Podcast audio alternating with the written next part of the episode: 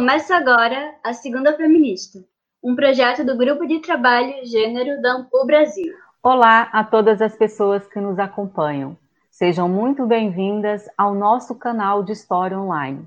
Eu sou Cláudia Maia, historiadora e professora da Universidade Estadual de Montes Claros. E eu sou Andréa Bandeira, historiadora e professora da Universidade de Pernambuco. Juntas, coordenamos esse podcast que pretende divulgar pesquisas e ampliar o alcance das narrativas sobre mulheres, gêneros e feminismos. Todas as segundas-feiras, traremos uma nova roda de conversa com quem faz história.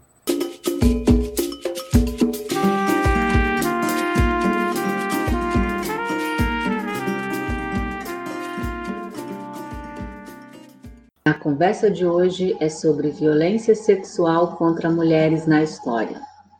Sedução, defloramento e estupro. Conforme nosso Código Penal, esses eram crimes cometidos contra a honra da família e não contra a vítima, ou seja, as mulheres. Ao contrário, elas eram muitas vezes vistas como responsáveis ou provocadoras desses crimes. Esse tipo de negação da violência às mulheres foi comum em processos crimes da primeira metade do século XX e continua ainda muito presente nos documentos e na prática cotidiana atual.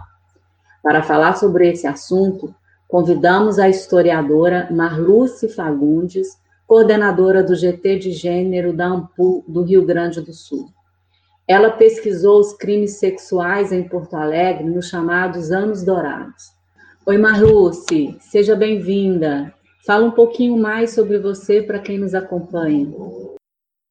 Obrigada, Cláudia e Andréia, pelo convite, pela oportunidade de estar falando dessa pesquisa, que foi resultado do mestrado, né? Então, hoje eu curso doutorado em História, né? Também integro a coordenação do GT de Estudos de Gênero no Rio Grande do Sul. A minha formação é em licenciatura, então tenho formação como professora Hoje eu não atuo como professora, mas eu procuro sempre atuar na, na nossa parte de extensão, né? Então, fazendo cursos, a questão da, das palestras, montando atividades em que eu possa contribuir através das pesquisas e também impulsionando o, o GT da nosso aqui do Rio Grande do Sul e até o, o nacional para que as pessoas uh, conheçam, né? Não só do, no nosso nicho de, historiadoras e historiadores, mas também para a comunidade, né? Então a gente faz algumas atividades dentro de escolas, dentro de, de outras instituições fora da, da academia. Então a gente está sempre preocupada com esse nosso lado social, né? Que além de doutorando, a gente é bolsista, a gente recebe uma verba pública, então essa preocupação em re, uh, retornar para a sociedade de alguma forma, esteve sempre presente na minha formação desde o mestrado. Marluce, é, conta para a gente um pouco sobre o, o tema da sua pesquisa. Como é que você chegou a esse tema? Como é que, por que, que você escolheu estudar crimes sexuais? Bom, Cláudia, primeiro, uh, esse tema surgiu pela minha proximidade com os arquivos, né? Eu tive a oportunidade, durante a graduação da licenciatura, em estagiar no Arquivo de Justiça do Rio Grande do Sul por dois anos. Então, diariamente, tanto os processos crimes quanto os processos civis, eles passavam, passavam por mim. Eu trabalhava diretamente no setor histórico de, desse arquivo. Então, quando eu pensei em fazer uma pesquisa, tanto o primeiro trabalho de conclusão e depois para pensar num projeto de mestrado, eu já conhecia a documentação. Então, foi pensar mais em, em como uh, os meus dois interesses principais eram crimes, né? Trabalho com a história do, do crime e também com os estudos de gênero. Então, desde muito cedo eu sabia que eu queria me dedicar a alguma temática relacionada aos estudos de gênero. Então, uh, o volume dessa documentação de crimes sexuais é, é bem considerável, assim nessa época até anterior. Então, a escolha veio muito pelo acesso anterior a essas fontes posso deixar, mais ou menos claro assim. o recorte também se deve bastante para a mudança do Código Penal, né? O Código Penal ele sofreu uma alteração em 40 e o Código de Processo Penal em 42. Então, além da, dessa lacuna de ter poucas pesquisas relacionadas a crimes sexuais nesse período entre 45 e 64, eu também me preocupei em poder trabalhar somente com um código, né? Uh, então, o Código Penal de 40, os crimes sexuais eles estão na, envolvidos no capítulo dos crimes contra os costumes, o que anteriormente, no primeiro Código da República, eles ficavam no, nos crimes contra as honras da, a honra da família. Tá? Então, houve essa mudança, uh, eu acabei encontrando mais ou menos 12 tipologias ou nomenclaturas entre inquéritos e processos de crime. As principais são do crime de sedução, que configurava no crime de seduzir mulher virgem entre 14 e 18 anos, com a, a, a promessa de casamento. Então, nesse tipo de crime, deveria ocorrer algum tipo de relação afetiva. Então, para houver a sedução, o agressor, o acusado e a sua ofendida ou vítima deveriam ter uma relação anterior ao, ao ato, né? antes de virar o próprio alvo. E também nessa essa categoria é importante ressaltar que no código anterior ela a nomenclatura era defloramento, né? Defloramento do, de deflorar, o deflorar a retirada da flor que faz menção à virgindade da, da ofendida, né? Então ocorre essa mudança de nomenclatura de, no próprio capítulo, nesse crime de sedução e no crime de defloramento, mas o que a gente acaba encontrando, assim como em outros trabalhos encontro, a permanência nas práticas, tanto da, da justiça como da, da, própria polícia, que é o primeiro local onde é feita a denúncia, elas permanecem muito parecidas. A gente até encontra uma, uma certa confusão nas nomenclaturas, nas tipologias, quando é feito a, a queixa-crime, né, que é o primeiro momento quando um representante chega na delegacia para fazer acusação contra o, o, deflorador ou o sedutor da honra ou da virgindade da, da, filha. Nesses crimes sexuais também a gente encontra os, os crimes de estupro, né? Crime de estupro, então, ele poderia ser estupro e poderia ser também configurado com outro tipo de crime sexual, que é a corrupção de menores, que é corromper a integridade de uma menor, né? Essa a corrupção de menores muitas vezes se define pela questão da de frequentar lugares onde eram zonas de prostituição, mais ou menos. Prostituir, ser uma espécie de, de cafetão mesmo. Então, a corrupção de menores muitas vezes enquadrava o, o, acusado nessa situação, se ele acabava prostituindo essa, essa vítima. Uh, também, dentro desse, dessas tipologias, a gente encontra a questão do rápido, que muitas vezes a gente encontra além dos processos, a gente encontra na imprensa os, essas narrativas de rápido, que uh, ocorre muita uma, uma, certa romantização do rápido, da, da fuga entre casais apaixonados para viverem felizes por algum impedimento da família. Então, o rápido também ele configurava como um crime sexual. Uh, em, em conjunto com a sedução ou em conjunto com o estupro. Então, poderia ocorrer mais de um. E o atentado violento ao pudor também é um crime sexual. E em 40, ele aparece como crime contra a pessoa. Então, poderia ser contra a mulher. O, todos os outros, estupro, sedução, rápido, era sempre contra a mulher jovem. Mas, com exceção do estupro, que poderia ser contra, independente da idade, com a questão de, de haver a violência, principalmente a física, né? Então, o atentado violento ao pudor também é uma mudança que ocorre nesse Código de 40, que ele vai ser um crime contra a pessoa. Esse capítulo, que virou o capítulo não mais contra os costumes, e sim contra a dignidade sexual da, das, da, das pessoas e do, dos indivíduos, né? Então, qualquer um de, de crime de estupro ou atentado violento, ele vai configurar como crime contra, contra a pessoa. Mas lá em 40, só o que configurava contra a pessoa era esse do, do atentado violento ao pudor.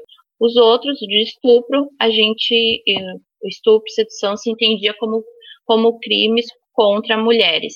caso, as vítimas desses crimes sempre mulheres. É isso que eu quis dizer, mas a, a infração mudou de família para costumes.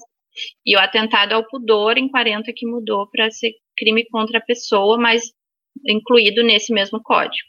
No caso do atentado violento ao pudor, o que a gente acaba encontrando, que não entrou na pesquisa, mas que eu acabei encontrando porque eles nos arquivos, na organização do arquivo, eles estavam nas mesmas caixas, são crimes com relações homossexuais. Eu não trabalhei com isso, mas acabei encontrando Uh, o atentado violento ao pudor que eu utilizei, foi, que eu encontrei, foi um processo crime, que foi contra uma mulher, mas a maioria dos casos são crimes com, em, envolvendo relações homossexuais. O daí em 40 tem essa mudança em que, em que se também começa a se normatizar a sexualidade masculina nesse crime específico, no estupro não. Mesmo estupro de menores, sempre uh, contra meninas, né? Marluce, nos anos 50, Quais eram os crimes mais comuns cometidos contra mulheres? Como a sociedade percebia e respondia a essas violências? Bom, André, eu cheguei a acumular uma documentação de 219 casos, tanto entre inquéritos policiais e processos criminais, né? E desses 219 casos, 166 foram de crimes de sedução, que, é, uh, que estava vigente no nosso Código Penal até 2005, podemos dizer assim, que é quando houve toda uma, uma mudança na, no código, né? Então, no Código de 40, ele entendia como, como sedução crimes cometidos contra mulheres entre 14 e 18 anos, né? Ainda virgens, no caso, seria a perda da virgindade em que o seu agressor, o seu o acusado nesses crimes tivessem prometido um casamento. Então teria que ter ocorrido essa promessa de casamento. Então a questão da virgindade e da promessa de casamento, ela é entendida como uma sedução no Código Penal de 40, que ele vai atentar sobre uh, esses crimes sexuais eles aparecem no capítulo nos crimes contra os costumes, que no código anterior ele aparecia nos crimes contra a família e a propriedade privada, né? Então não, não eram ainda crimes contra as pessoas, como é hoje, né? Contra a dignidade sexual das pessoas. Então ele era um crime contra os costumes. Então esse crime de sedução ele é o que mais aparece, é o que mais tem assim nos arquivos, tanto no arquivo de justiça do Rio Grande do Sul que foi onde que eu pesquisei, quanto no arquivo público também do Rio Grande do Sul, que foi onde eu pesquisei também, que os crimes de Porto Alegre eles se encontram preservados até a década de 60 no arquivo público. Então eu tive acesso a esses dois, esses dois arquivos. E a sociedade acabava percebendo que foi um do, do norte da pesquisa, uh, acabava percebendo como uma estratégia para o casamento esses crimes sexuais, até mesmo o estupro por parte das ofendidas. Então, isso era uma questão que me incomodou bastante, assim, numa uma parte da historiografia, claro, não na historiografia clássica, onde historiadoras principalmente utilizaram questões em papéis sexuais, ainda lá nos anos 80, como a própria Raquel Soyet ou a Marta Esteves, ou a Marisa Correia na, na antropologia, né, que já falava em papéis sexuais, não dava ainda nome de gênero, mas uh, durante os anos 90 até início dos anos 2000, a historiografia acabava entendendo esses crimes sexuais como crimes não violentos, até mesmo como não crimes e simplesmente por uma estratégia de casamento, já que o nosso Código Civil previa que com o casamento não uh, acabaria uh, extinguindo qualquer tipo uhum. de, de crime, né? Ô Marluce, você pode explicar para a gente um pouco é, o que, que é esse crime de sedução? Como é que ele ocorria? Crime de sedução, então, ele é a nomenclatura anterior é o, o, crime de defloramento, né? O defloramento é retirada da flor, da virgindade, a gente pode chamar assim. Então, no Código de 40 é seduzir a mulher ainda virgem, né? Como falei antes. E ele vai trabalhar a partir de dois, dois elementos: o elemento material, que seria a perda da virgindade, que seria pelo, pelo IME, que nesses tipos de crimes é feito o exame de corpo de delito de conjunção carnal para ver se existe ainda o IME, só que como a gente sabe, ainda nas primeiras décadas do século XX, medicina legal acabou entendendo que nem todos os IMEs eles são iguais, existe o IME complacente, que ele não é, mesmo com a perda da virgindade, ele continua existindo, né? E o crime de sedução, ele tem que ter a prerrogativa da promessa, né? Da promessa de casamento. Então, é um crime que, que deveria ocorrer entre um casal de namorados, um, noivos, enfim, teria que ter uma, uma relação afetiva. E, mas ele entra na, nesse capítulo do crime contra os costumes no, no nosso código, né? E a idade da, da ofendida também era levada em conta, entre 14 e 18 anterior, menor de 14, entrava como estupro, mesmo que fosse uma relação uh, afetiva uh, de namoro, enfim, ou de noivado. Mas se, se, a vítima tivesse 13 anos, entrava como estupro, né? Você observou semelhanças entre o contexto da cidade de Porto Alegre e outras capitais do país? O que difere Porto Alegre de outras cidades naquela época? Como isso interferiu nos processos crimes? Sim, as semelhanças elas estão presentes, né? Porque o, a doutrina jurídica, a literatura jurídica, ela acaba sendo usada, é, acaba sendo a mesma, né? Que é utilizada nas diferentes cidades. Né? Uh, e essas práticas desses discursos, elas se repetem muitas vezes, né? Mas o que, que diferencia Porto Alegre, assim, uh, nesse período, na década de 50, que a gente pode entender que é um período entre duas ditaduras, né? Uh, Porto Alegre, ela está num período de expansão do, da urbanização, assim como outras cidades do, do Brasil, mas é ao mesmo tempo que ela está nessa uh, ligeira expansão desde o final dos anos 30, ela ainda tem as suas áreas uh, pouco ocupadas, né? Então, a, o nosso centro de Porto Alegre, a cidade é um leque. Ela está junto ao Guaíba, que é o, o lago, o rio, e ela, o centro dela é, fica ali, ela vai crescer para o norte, para o leste para o sul. Então, essas outras zonas, elas ainda na década de 50 são pouco ocupadas, ainda são, a gente pode considerar como uma espécie de zona rural. Então, ela tem esse ar provinciano bem forte ainda, nesse período, né?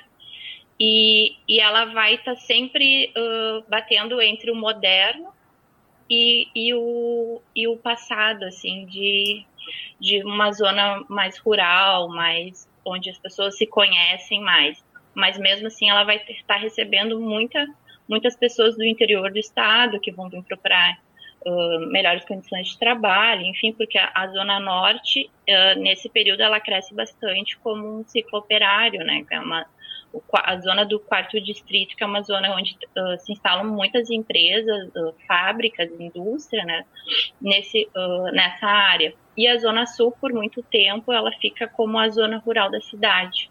Então, diferente do, do Rio de Janeiro, de São Paulo, que vão ter forte a questão do até da, a questão das casas, de cortiços, enfim, Porto Alegre ela vai estar sempre entre esse, esse momento do, do, moderno e do que do passado, assim. Então a gente vai encontrar crimes que ocorreram nessa zona central, em, em hotéis, em pensões, que a gente acha bem semelhante aos casos uh, trabalhado por quem trabalhou com o Rio ou com São Paulo, mas a gente vai ter crimes que ocorreram a céu aberto, numa zona, no Matagal, por exemplo, que vai ser nessas outras zonas da cidade. Então, essa mesma cidade, ela vai ter esses, esses vários elementos da parte do, da cartografia mesmo dela. Então, a pesquisa também se dedicou a entender a cartografia da, de Porto Alegre, né? De como é que essa cidade ela está crescendo, se expandindo praticamente numa zona, num período também de remoções, né, onde a população mais pobre acaba sendo praticamente expulsa dessa zona central e das zonas e das zonas que vão se tornar as zonas mais nobres da cidade, né?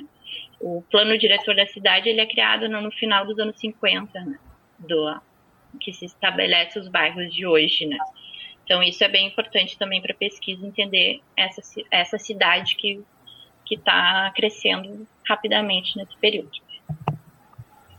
Ô, ô Marluce, é, como hum. que as mulheres, é, você trabalhou com processos criminais, né, processos uhum. crimes, como que as mulheres figuram nesses processos, ou seja, como que elas aparecem no discurso de advogados, de promotores?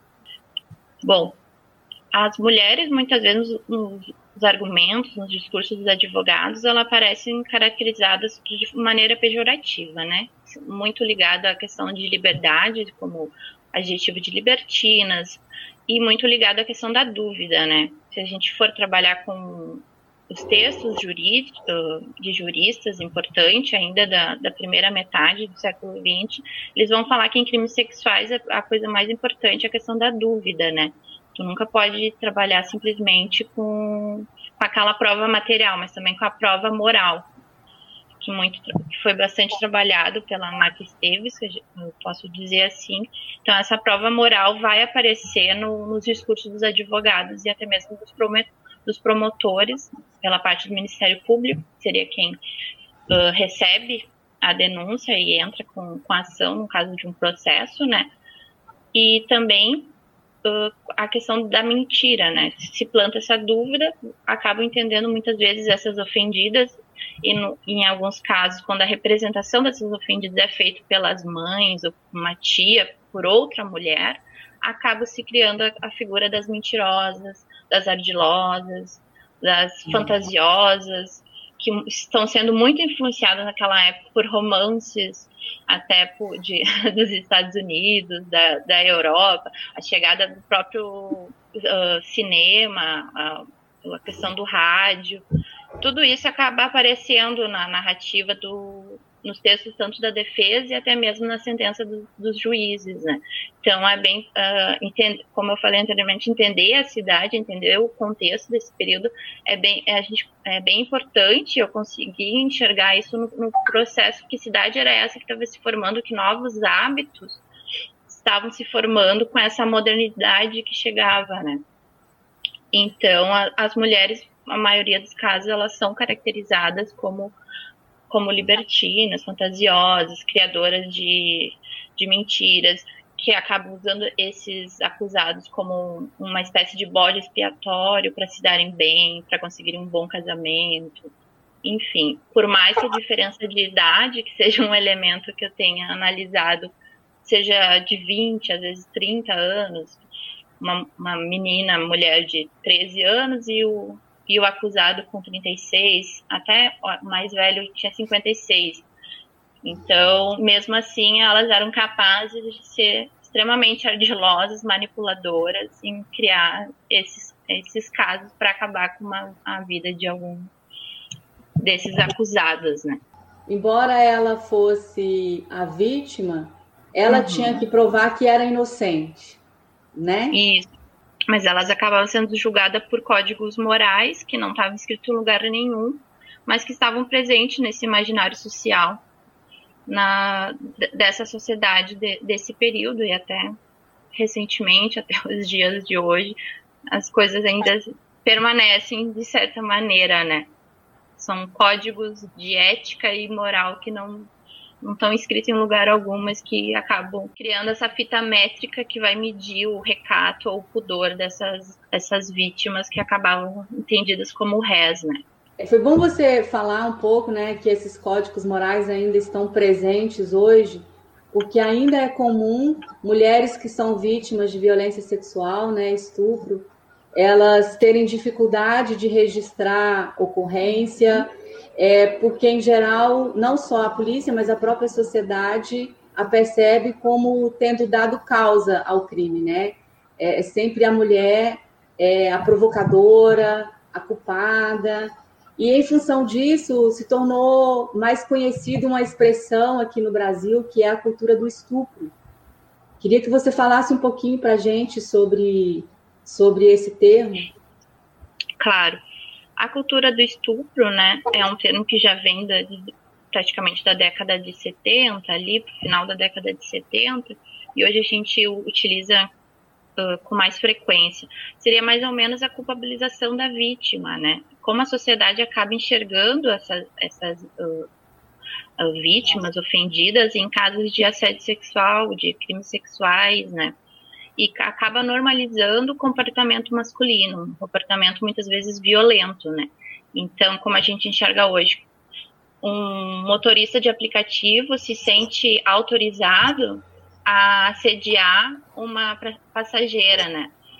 E ainda além de afirmar e de, de não negar o ocorrido, ainda uh, fala da, da, roupa que ela estava vestindo, como teve esse ano, né?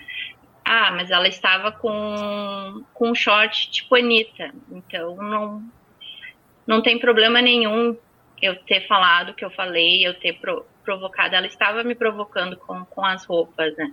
E nesse período que aparece no, nos processos é a questão de, pelo horário que anda na rua, pelos lugares que frequenta, pelo, a questão do automóvel, de usar uh, carros de aluguel, o caso do táxi, né, que depois populariza, uh, mas que não seja com alguém da família, de ir para essas zonas mais distantes da cidade, que na, na zona sul tem a, a, a, zona de praia, assim, que a gente pode falar em Porto Alegre, uh, acompanhada de uma pessoa que não é da família, uh, a questão mesmo do trabalho, apesar de, das mulheres sempre terem tra trabalhado, sempre estarem nas ruas, isso ainda aparece como uma provocação para ser uh, para ser agredida, para ser ofendida numa questão de, de assédio, de crime sexual, né? Então é que ela ela pediu, uh, né, para ser assediada. Então isso é, é, a cultura do estupro, que ela ela normaliza essa prática violenta que muitos homens ainda praticam, né? Contra mulheres, pelo que ela veste, pelo que ela anda, onde ela anda, que horas ela anda, né, na, nas ruas e acaba nos impedindo muitas vezes de circular, né. Muitas vezes a gente pensa duas vezes antes de sair de casa com uma determinada roupa ou horário, enfim. É mais ou menos assim, isso está bem presente nos crimes sexuais, né? A cultura do, do estupro usada nos textos jurídicos, né? E o que você nos contou nos ajuda a pensar como mulheres e homens se relacionam nos seus cotidianos e as consequências dessas relações para a qualidade das nossas vidas. Penso que as pessoas que te escutaram hoje tiveram a oportunidade de se aproximarem mais dos conhecimentos produzidos dentro das nossas universidades e estão mais curiosas para saberem mais sobre o tema. Muito grata novamente a todos que nos acompanharam nessa viagem pela história. Esperamos vocês na próxima Segunda Feminista. Obrigada, Andréia e Cláudia, e até uma próxima. Obrigada, Marluce. Tchau, todos. Até a próxima. Gostou do programa? Não esqueça de seguir nossas redes sociais e curtir esse episódio. Até a próxima!